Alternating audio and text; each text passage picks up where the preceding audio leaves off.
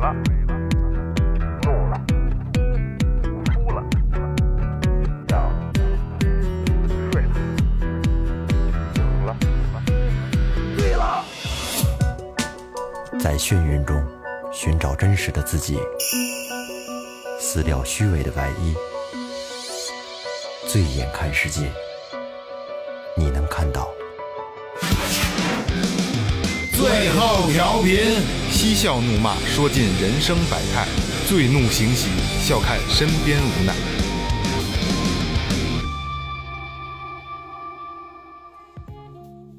Hello，大家好，最后调频，我是萌姐。哎，将军的马，羊群的狼，粮仓的耗子，老板娘，这是四大肥啊！大家好，我是二哥，A K A Second Brother。大家好，老岳，大家好，雷子。哎，说前面，微博搜索最后调频，微信搜索最后 FM，关注我们的新浪微博和公众号。公众号里有什么呢？有。嗯 你要是不是想等等着我点谁呢？是 不是？我自己说啊，公众号里边有这个我们这个周边信息，然后还有我们周边的产品，比如有帽子、有帽衫、有有 T 恤，还有这个手机壳，对吧？还有最比较重要的是这个打赏通道啊，打赏通道是干嘛使的呢？我们也说过啊，一分也是爱，是一个是对我们的一个证明，再一个就是我们会定期的往一些公益组织做一些这个这个募捐活动啊，希望大家能支持最后调频啊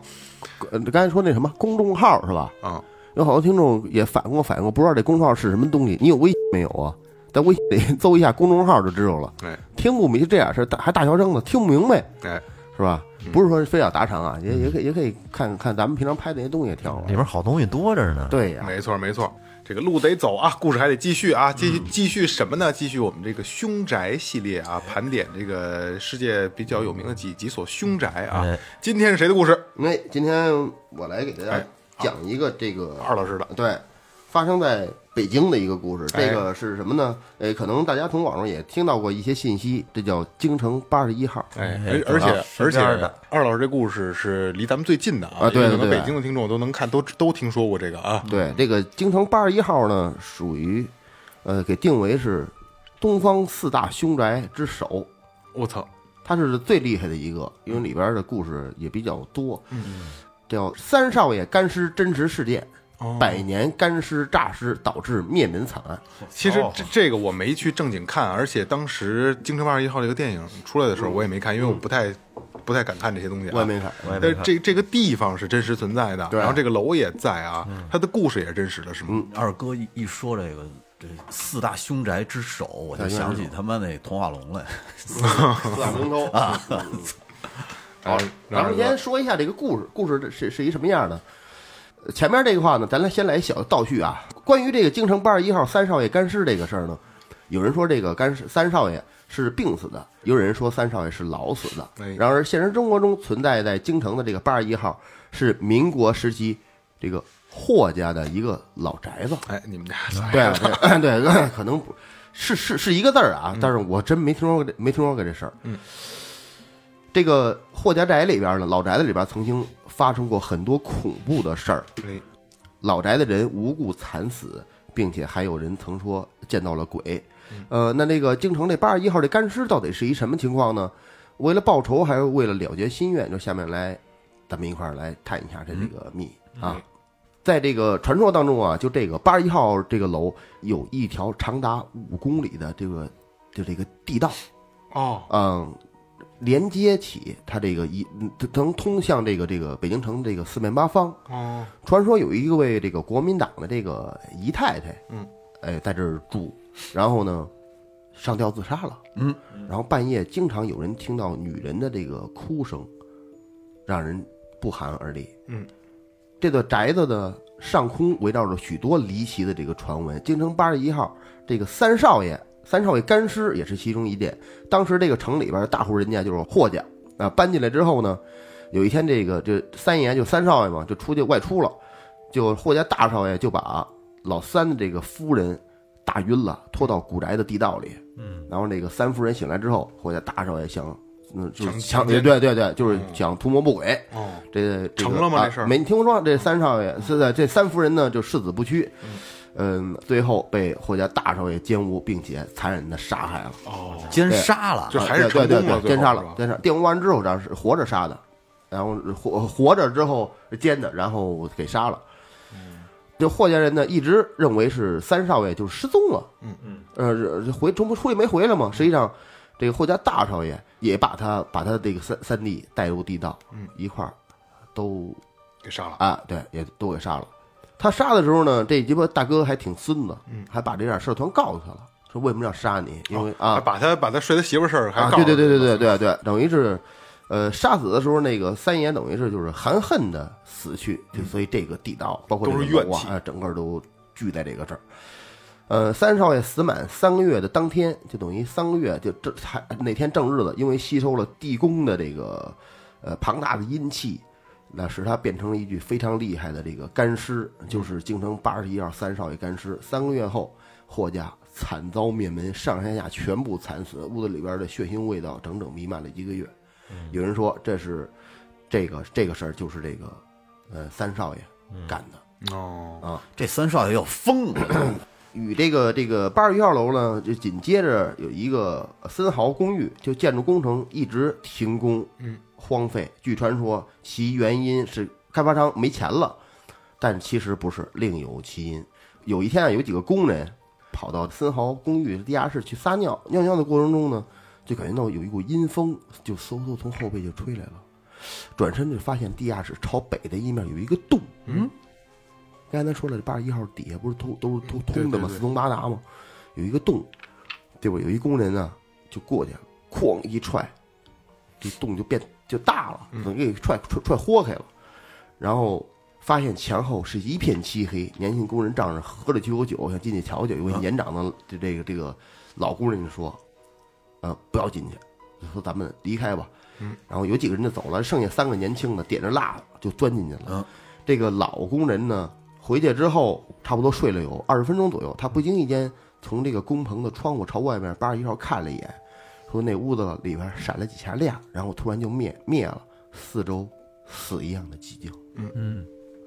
老工人感到有一丝不祥，也没多想就睡了。第二天，呃，进地道的三名这个工人都没有去上班。第三天、第四天，这这几个人失踪了。中央电视台也曾经做过一个关于这个朝内八十一号的一个节目。据说前些年政府打算拆这个房子，可是拆的过程中，有些民工无缘无故的就找不到了，啊，就失踪了。哪儿去了？不知道，就后来也不敢再动工了。就这些年，许多这个猎猎奇者呀、探险的，就来这儿探险参观。有人为了寻找刺激，夜翻墙而入，在网在网上这个抛出这里边的这个照片儿啊，啊，有人竟然发现了传入地宫入口啊，偶尔出现的这个这怪异的这种现象，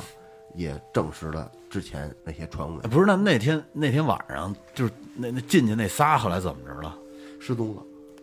没了，哦，可能让三少爷给吃了吧，不是我他妈的当老当他妈晚晚晚餐了。我老觉着你说丫踹开的那个是不是就是以前的人防工程啊？不是不是跟是是那八十一号底下的地道吗？就是是不是就是以前那种人防工程之类的？因为以前好多那种特别牛逼的，就是苏联式的那种建筑，嗯就那那个外筋。那建那防震的、那抗震的筋都在外头，那种的苏联式的嗯建筑都有人防工程在底下，而且贼比老长，贼比老长。地道是吧地道，地地地地道底下，反正那会儿的地道啊，我觉得要是装满了，装个一千人，假的似的，一千人能能还能多，应该还能多。就是假的似的。我觉得四通八达的感觉底下，你进过那个吗？我进过，而且我跟你说啊，咱们那边那个那那个三一重工那边山里边的那个，嗯我还我有有嗯我跟我们那哥们儿还进去过呢，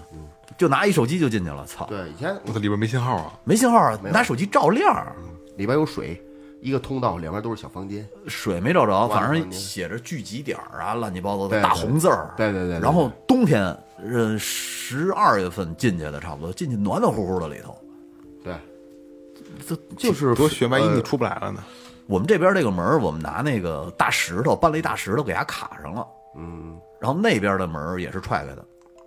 等于从这头进去，从那头出来。就是说白了就是防空洞。对，就是防空洞，就是防空洞他那是三一，就是往那个大石坡那边走的，他是在山上修的，嗯，挺他妈的带劲的挺带劲的。啊！我还说，我说哪天我跟我媳妇儿说，我说哪天我带我们家孩子去一趟，我媳妇儿说你他妈有病吧别？带可别带有点那种那种地儿阴气重，是啊，我啊当时也不懂，不有是点。阴。我那会儿小时候去还做火把呢，拿布上面滴上蜡油，哎，你滴到手上过吗？蜡油啊，我滴到别人的身上，不是后蜡背后背上，不是蜡油，是鸡巴塑料袋儿。那没有做的火把没我有们没有不是，我不哎用，呦不我用们跟做的傻逼似的，小时候用把那喝塑料袋儿卷到那那那上头，啪啪啪几下儿皮就秃噜了。不不不是，那烧一坑，我我是用那个布，然后那布布条上滴上整个蜡油，然后再把它扣着，给它卷里边。我们那弄的塑料袋儿也不懂，然后最后那个滴到手上的那个塑料袋儿都不敢撕，到什么时候才能撕？啊那水泡子差不多了的时候哦，，一丝一层啊，那塑料袋儿才能撕下去，要不然你当时一撕就皮就掉了。对，缺心眼儿那个。嗯，这个刚才咱们说那个呢，只是一个传说，嗯，但是具体呢是什么样呢？呃，也还有还有还还有一一一部分解释。嗯，提起北京朝内大街八十一号是江湖呃名声响当当的，震惊四面八方的北京四大凶宅之首，也是东方四大鬼宅之首。走进朝阳大街八十一号，首先你映入眼帘的是一个血淋淋的“死”字，不知道谁写的，你就吓唬人的，写在哪儿故了？意的写在墙上了，我操，一个“死”字炒估计炒炒作的，啊，对在对对在墙壁上等着你，不是，关键挺讨厌的。这对人对，再配配上昏暗的环境，镜子和玻璃支离破碎，散落在木质地板上，反射出诡异的光线。胆儿小的人真得吓尿裤子， 是吧？就这感觉。二零一六年年底，荒废十多年的朝内八十一号完成了这个修缮工作，一改往日的荒宅模样。同时，院内的东西两栋楼开始在房产信息网上面开始招租，年租金，你们猜一下？哪个第几哪年？啊你说一六一六年，这我大概知道，还挺还好像还挺高的，一六年，一年一年十一二二十万，不是得说一下这个位置，大家都知道了啊，但里边有多有多多大？多大面积啊？两栋两栋楼啊啊，，两栋楼啊，它还不是那个主楼，是东西的两栋配楼啊啊，对，东西的两栋楼往出租，啊，对，没没没概念，想不出来。一千万哇，哇，一年租金啊，对，这个消息发布之后呢，每基本上每周都会有一两组的客户，估计他说的一组可能是一个集团什么的 那种，来好来好几个，嗯就带带着鸡巴那个当秘书时，当时这个新闻还挺挺大的，就传的还挺沸沸扬扬的。嗯，对，嗯，呃，还有一部分呃这这个也不是传说啊，就是他就是他这个情况是这样的，据说朝内八十一号是英国人的这个教堂，它是一个英英式的这个建筑，嗯，然后后来被国民党这个军官占用。呃，姨太太在里边儿是刚刚才说那个上吊自杀，说这楼楼里边就出从这儿开始就出现了很多奇怪的事情。每当到风雨交加或者月圆的晚上，就会听到房子里边有那种玻璃碎的声音和传出来女人哭的声音。嗯，啊，这个小楼在修缮中，这这个建筑工人，呃，会经常的就会在这里就失踪。嗯，啊，还有是零七年的时候，有一名探险者在楼里边死了。零七年的很近啊零，七嗯年的时候，十多年前的事儿。就是说白了，这就是闲的进去想看看什么样的那种。对，呃，还有人在这块儿做了一个试验，就是如果说你在这个距这个楼大概十米、二十米的位置的时候，你测量一下这温度，跟你离开这个这个地儿大概有，比如五百米，嗯，那个温度是不一样的。是高还是低啊？低肯低定是这块儿是低低肯定低是，大概比那个正常温度低两到三度。这个是这正常，因为你这如果这一个地方荒长长时间荒芜没有人的话，确实会温度会低。然后零九年的时候，那个天主教北京教区有关负责人接受采访的时候，他说八十一号是，呃，华北协和语言学校的这个原址是美国传教士在一九一零年作为语言训练中心和休息的这个这样就这样一个地方。嗯一九三零年。呃，当传教士停止对学校财政支持以后，学校改为了加利福尼亚学院，开始招收学生，培养一些外交官啊、学者呀、商人呢和其他人才。嗯，呃，美国的中国问题专家费正清曾于二零三二年在这里边八十一号这儿还还上过学。操，你日期错了，不是二零三二年，谁说的？二一九三二年是一九三二年，说说说说吧，一九三二年啊。新中国成立以后，小卢一直被政府部门征用。上个世纪八十年代，嗯、民政局的一个下属单位还在这楼里办过工哦啊。上世纪九十年它代主，要是位置好。对，啊，对，九十年代呢，政府将这个产权转交给了天主教北京教区。哦，嗯，嗯，这个这个八十一号这个名字怎么来的呢？一四年，一位署名北京档案馆的这个作者通过媒体的这个撰文，呃，他是他是这么说的，嗯，朝内大街八十一号，在一九六五年以前，其实上门牌号是六十九号，哦，呃，当时一共有五十八间，呃，楼房五十八间，瓦房八间半，灰房三间，灰棚三间，原是 发灰棚就棚子呗，啊，就是棚子，放东西那种棚子。呃，原是法籍中国天主教徒朱德荣女士的住宅。嗯，啊，其夫是时任平汉铁路总工程师的法国人普伊亚。是说这房子以前全是他归他的是吗？啊，对呀、就是他注意，对啊我操，小洋楼嘛，很正常。关键五十多间房，大啊，大对呀、大户人家对嘛，对，那那那这很正常啊。那那个那那个时候，民国时期有钱人就是哎，你说会不会那会儿就是给弄块地，弄块地给他盖一个，现现在也有啊。随便盖就盖个五十多间，日伪时期，由于这个朱德荣的法籍的背景，呃，未被日本人占据。这抗战胜利之后，一九四六年，朱德荣将院儿内西楼一层出租给天主教奥斯汀修女，哎、在这里修缮了一套一副这个普德诊所、呃私人医院。嗯嗯啊嗯，四八年五月五日，一位爱尔兰人筹集了这个好多钱，呃，在这儿呢设立了一个天主教堂。此后，这个堂主几经变动，由于教堂的这个经经济拮据，五三年煤矿总局文工团还在这里租共租用了这十六间房，还以此地为基础建立了中国煤矿文工团，后来成为了煤矿文工团的家属宿舍。哦啊，一九六五年在整顿地名和门牌号中重新编排，原朝内大街六十九号被改为八十一号，当时也已经变成了大杂院儿。大杂院啊，这个地方变成大杂院儿。房子多不是？对，九四年的七月，天主教爱国会办理了朝内大院八十一号房产的这个所有权证，但是由于由于经济补偿，院中居民腾退工作进展缓慢，直到这一地方，呃，启动了拆迁工工程，院内的房屋才被才被这个腾空。而就在这两栋小楼开始拆除的时候，拆除工作被叫停，为什么呀？可能发生之前那点事儿了吧？哦，啊，出现那些事儿，因为说是危房啊，不具备条件呢、都这一大圈儿，可是操！就一直没动。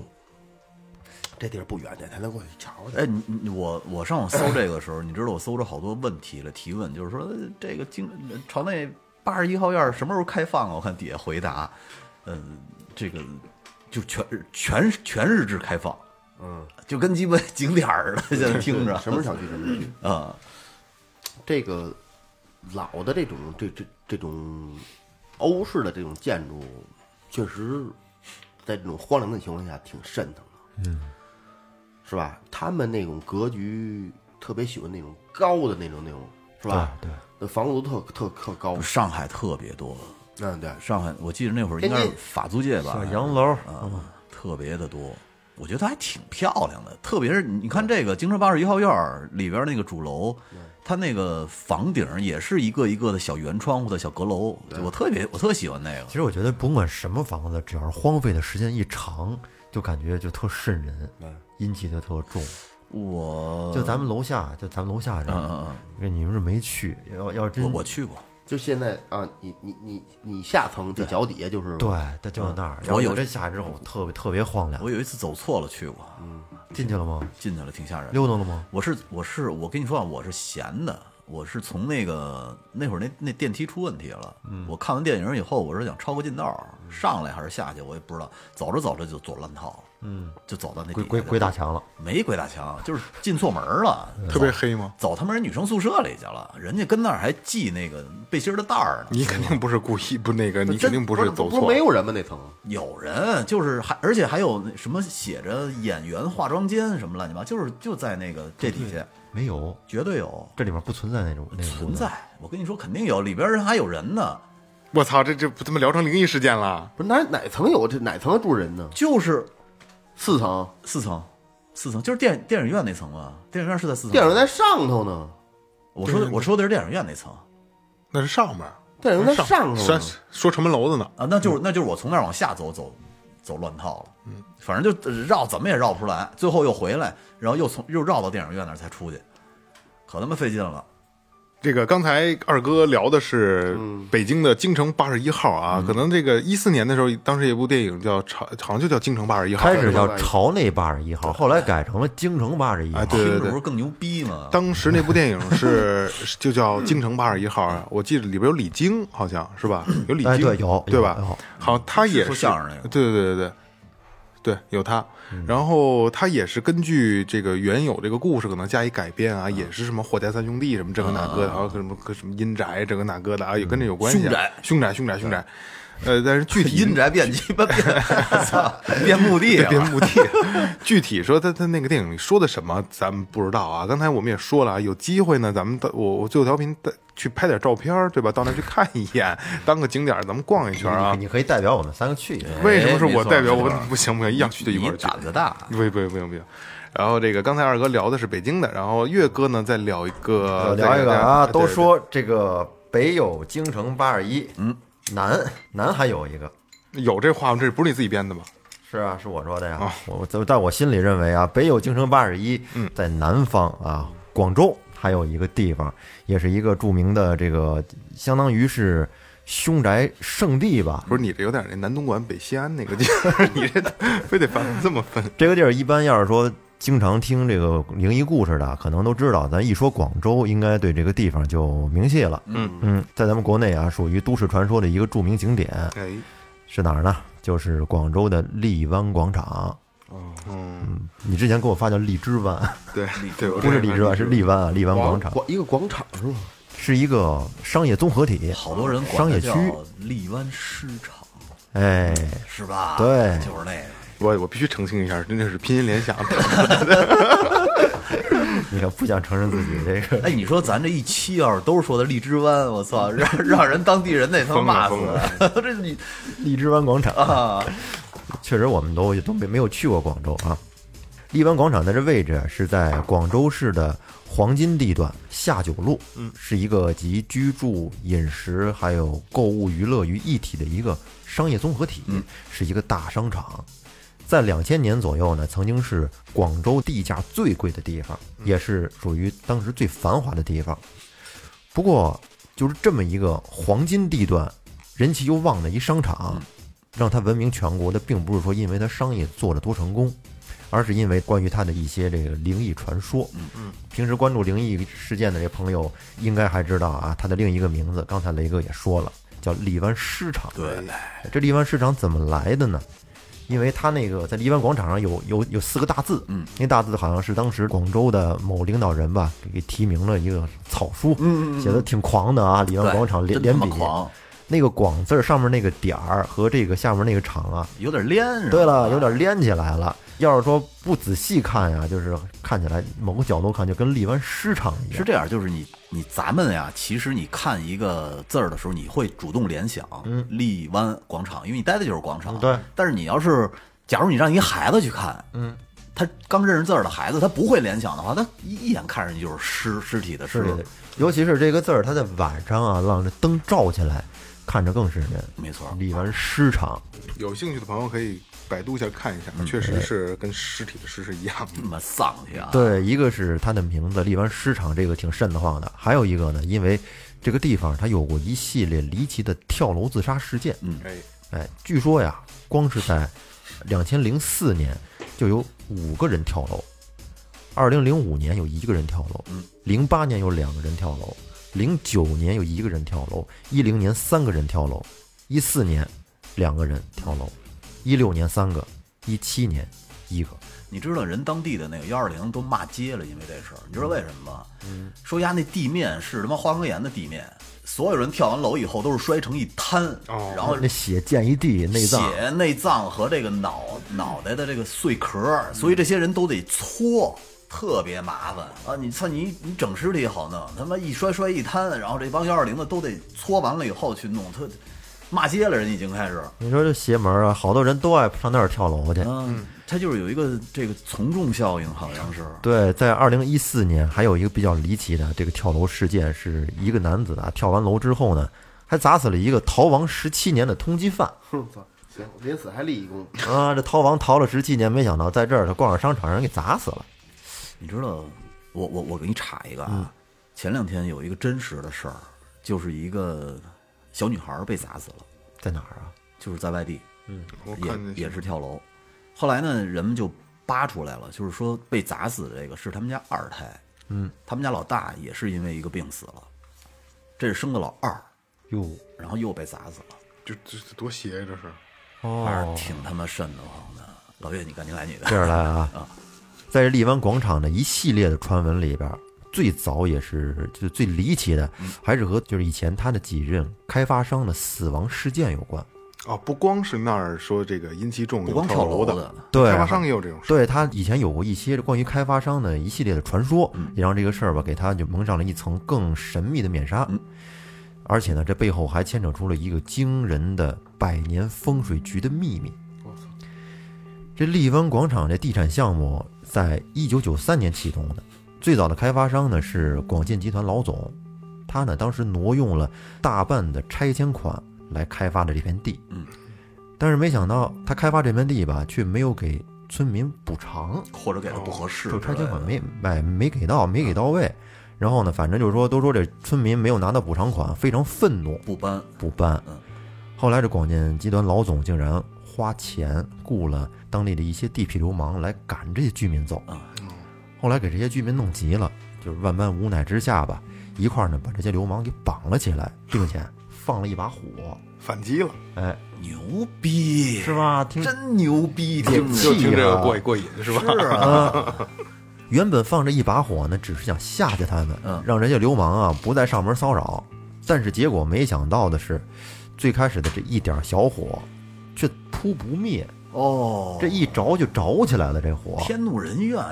就跟中邪似的，这火就越烧越旺。嗯，结果到最后，连这附近的居民一共烧死了二十四个哎，呦喂，居民不应该烧，这个挺惨的。是啊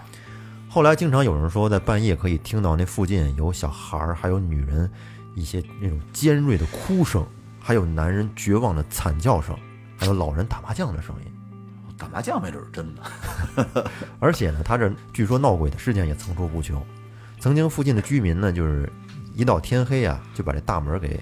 关起来了嗯。后来呢，就陆续的这些居民就接二连三的好多都搬走了。这个强行拆迁，因为死了那么多人，嗯嗯，这广建老总后来就自然而然就进局子了，据说是因为突发心脏病就死了，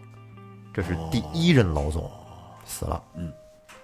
后来接手的呢，第二任开发商据说也死于非命。传说呀，有一天晚上，这个开发商呢，他在探查工地的时候，被这个工地的那狗，狗应该是拴着嗯嗯的嗯，但是狗不知道怎么着就挣脱了，嗯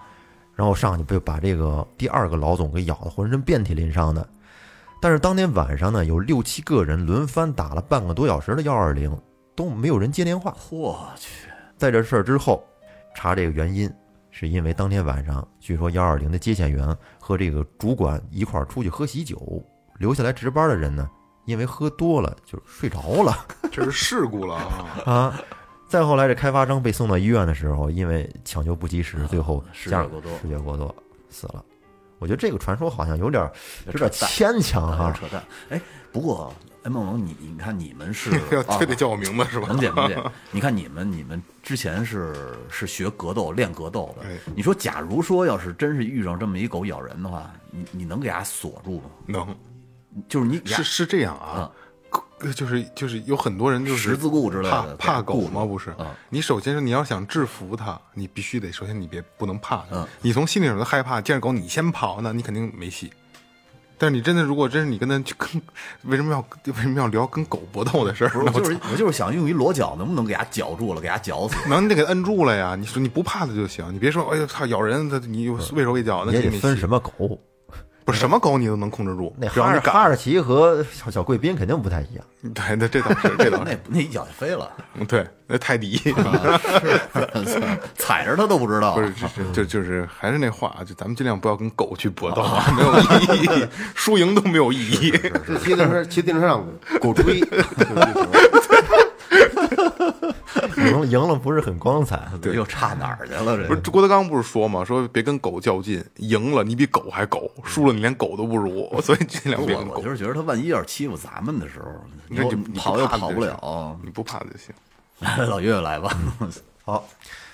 第二个老板就这么被狗咬死了。后来呢，丫不会裸脚，哦哎，又来了一个香港老板。会裸脚，这香港老板也听说之前的事儿了，就琢磨要不要这个接这个项目。后来考虑再三，还是决定了继续开发。这个项目由于当时在当地有一个叫六龙寺啊，有一个老主持坚决不同意他，嗯，来开发这块地。看看这风水了，是吧？对于是呢，这个香港老板就从马来西亚请了一个邪术师，希望通过一些邪术来镇压住这些鬼门里的妖怪吧。嗯啊，后来也做了一系列的各种各样的法事。嗯，然后呢，这工程正式开动的时候，第一天，工人就发现那桩子打不进去，并且呢，在里面还挖到了俗称太岁的东西。哦，第二天，他们这帮人就在地里边挖到了八个空棺材。嗯，其实啊，这八个棺材是用来镇压一些不吉利的东西的，但是呢，他们把这棺材挖出来了，那么里面的那些不好的东西也就压不住了。后来结果不到一个月，香港的老板还有这。嗯，在他大陆的老婆，还有小蜜以及小蜜生的两个儿子，还有马来西亚之前做法的那个邪术师，全都死于非命。我操！全死了。，对，全死了。这香港老板后来才后悔啊，然后赶紧去找高人指点。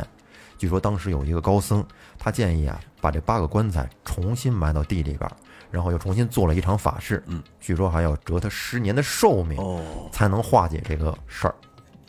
但是那个香港老板，他不知道是见了这八个棺材是古董，还是有什么其他原因。嗯，后来没有埋，他想着把这个棺材啊给挪个地儿啊给给卖了，想弄卖了想弄到国外给卖了去。结果呢，据说这事情后来就暴露了，他和他的一个表弟，还有一个远房的亲戚，因为这个事儿进了监狱。嗯最后呢，这个香港老板也因为脑淤血死在了监狱里边。嘿，哎，你知道那棺材干嘛用的吗？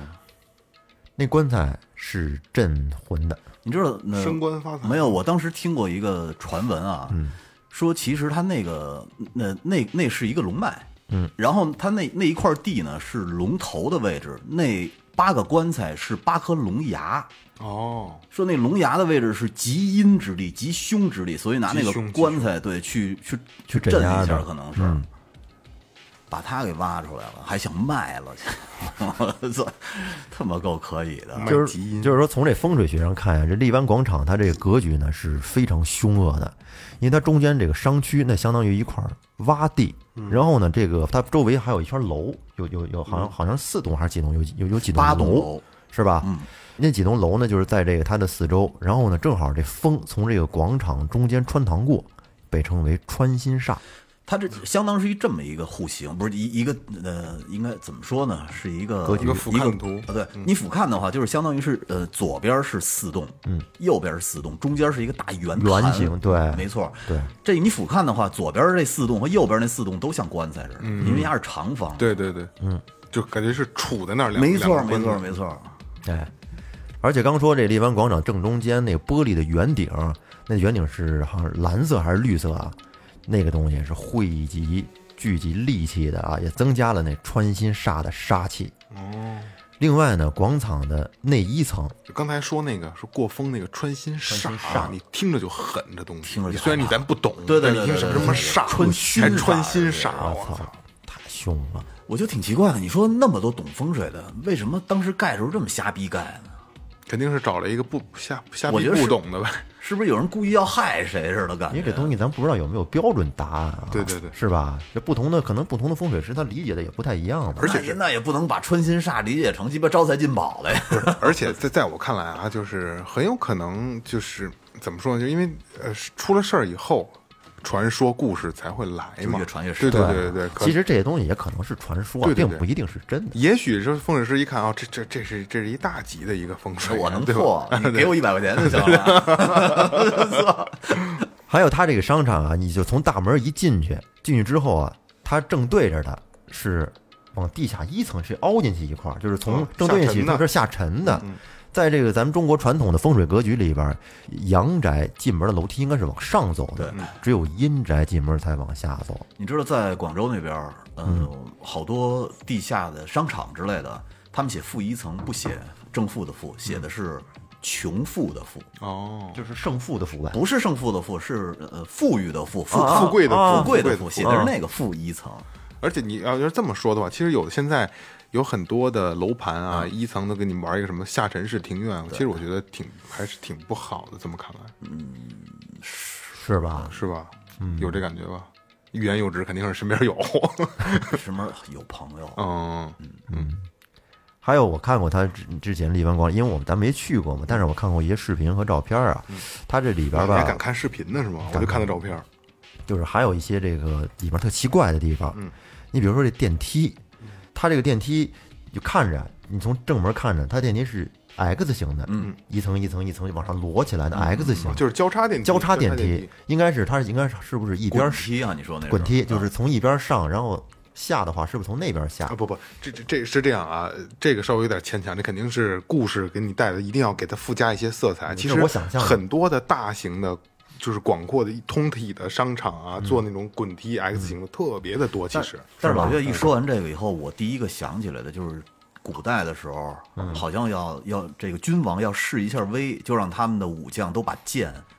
交叉起啊来，交就叉让对让人从剑底下过去，对是吧？有点那种感觉嗯对似对的。对，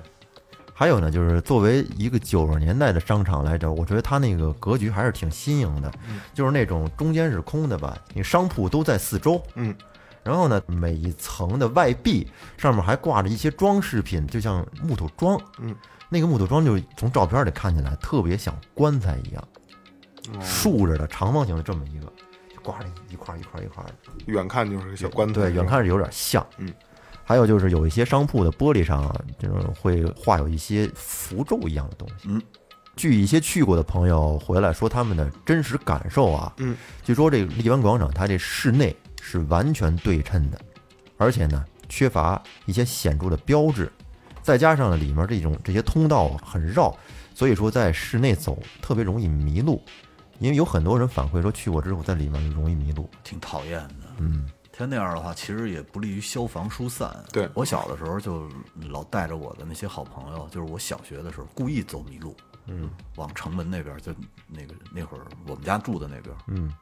我记得特清楚，我跟我们一哥们儿说，我说我说得了，咱们走迷路了，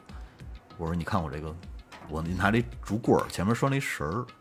我说我一抽，啪。你看我这鞭子折了，这云彩就不能接咱们回去了。那哥们儿就哭了。真幼稚。 后来我给我吓得，我说别哭别哭别哭，我说我我想办法，咱们能回去 一鞭子折了，一抽折了，啊！一抽啪折了，然后我就跟他说：“你看我这鞭子折了，这云彩就不能接咱们回 家了。”太坏，那哥们儿就哭了。几岁这是？小学小学一年级吧，好像 一年级二年级我忘了。真是打小你就 糊妞儿吧，要不然人哥俩揍你呢，跟我再揍是，你， 他骂你，然后那个那太孙子了，那个咱咱们接着说呀。荔湾广场它这个上面那顶部，咱们说了是就是绿色的暗绿色的那种可以透光的那种大棚，嗯嗯，但是吧，它这个透光性啊，就是能透光，但是透光性特别差，再加上是绿色的，所以说透进来的这个光线，使得这商场里面显着会特别的阴暗，嗯，就会给人感觉里面就有一些阴森，嗯，我觉得可能是不是人大棚如果要是换成透明的那种，会好很多的。他哦，他那脑袋顶上不是灯，是大棚是吗？是一个棚子，对，绿这色也的，这采光板，我觉得是不是设计缺陷？那么大一大商场弄一大棚子，就是弄进来显着里面特阴森。还有就是说，在都市传说里面弥漫恐怖色彩最多的这个商场的五楼，嗯，可以看到很有很多这种加高加固的栏杆儿，就是它本来是没有那么高，但是后来又人为的加高了一层，那我觉得就是怕跳楼呗，可能。没错儿。而因为这个商场它建造的年代也比较久远了，想想在两千年左右盖的商场，一般的那时候的商场到现在应应该挺老旧的了。嗯，而且呢，因为周边的商业区也不停的人在新的建设，所以说慢慢的去这儿的人可能就越来越少了。嗯，反正现在这生意看起来不是很好， 实体觉都得现不好在干。现在这个丽湾广场还在继续经营，是还吧？在开着呢，我挺佩服那些商户的，但是有很多商户都已经撤了。因为我就觉得，其实，嗯，荔湾市场这四个字儿就挺晦气的。嗯对，它而且做生意其实挺忌讳这个，是跟那儿瞅着干嘛呀？其实，呃，更多的这些凶宅吧，是是赋予了很多的故事和传说啊。就是因为这个，我们确实是这京城八十一号这个我们大概还知道，但是这个立邦广场这个确实是离北京有点太远了，而且我们也没有什么概念啊，所有的资料只能是是。就东拼西凑的去去去去去去去给它凑到一块儿，呃，咱们那个广州听众还不少啊，大家可以就是给有机会就是咱们讨论一下，呃不，看肯定不是打小肯定能都都就知道，或者你们路过那儿，对对把对那个照片发群里，对，发群里边哎广州的听众啊，然热闹热后闹这个也也也看看我们讲的对不对，因为我们也不知道是不是真的是这样，我觉得可能传奇色彩更多一些吧，嗯对是吧都市传说嘛嗯，都市传说嘛。然后今天呢，盘点的是两个国内的凶宅啊，二哥的一个京城呃朝内八十一号啊，嗯一南一北，哎，一南一北， 南东莞北线，然后岳哥的一个这个这个广州的荔湾广场啊，而这个都市传说这个系列呢，就是我刚才也说了，一直在重复啊，就是它赋予的故事会很多，也许很多听众会只听过咱们这些故事，还有就是可能是不相信神的这不相信鬼神的这些听众呢，就会觉得哎，这真太太太胡扯了啊，因为毕竟它就是传说，所以大家就是一听一听一乐啊，不一不用热拿闹太就当完事儿对对了对。 对，咱们就是盘点着玩儿，因为呃，可能因为就说实话，啊如果今天不盘点的话，我是不知道荔湾广场的，嗯，我是不知道的。但是广州的听众肯定可能不太知道北京的这个朝内八十一号是吧？其实咱们几个就是相互普及呢。相互普及，就是相互给 给给给对方上课呢，这是是嗯，行吧，那就这样，就好这样吧好吧。呃，后边还有一些，然后咱们慢慢的把这个系列开起来啊。 OK 嗯，这里是最后调频，感谢每一位听众，拜拜。拜拜。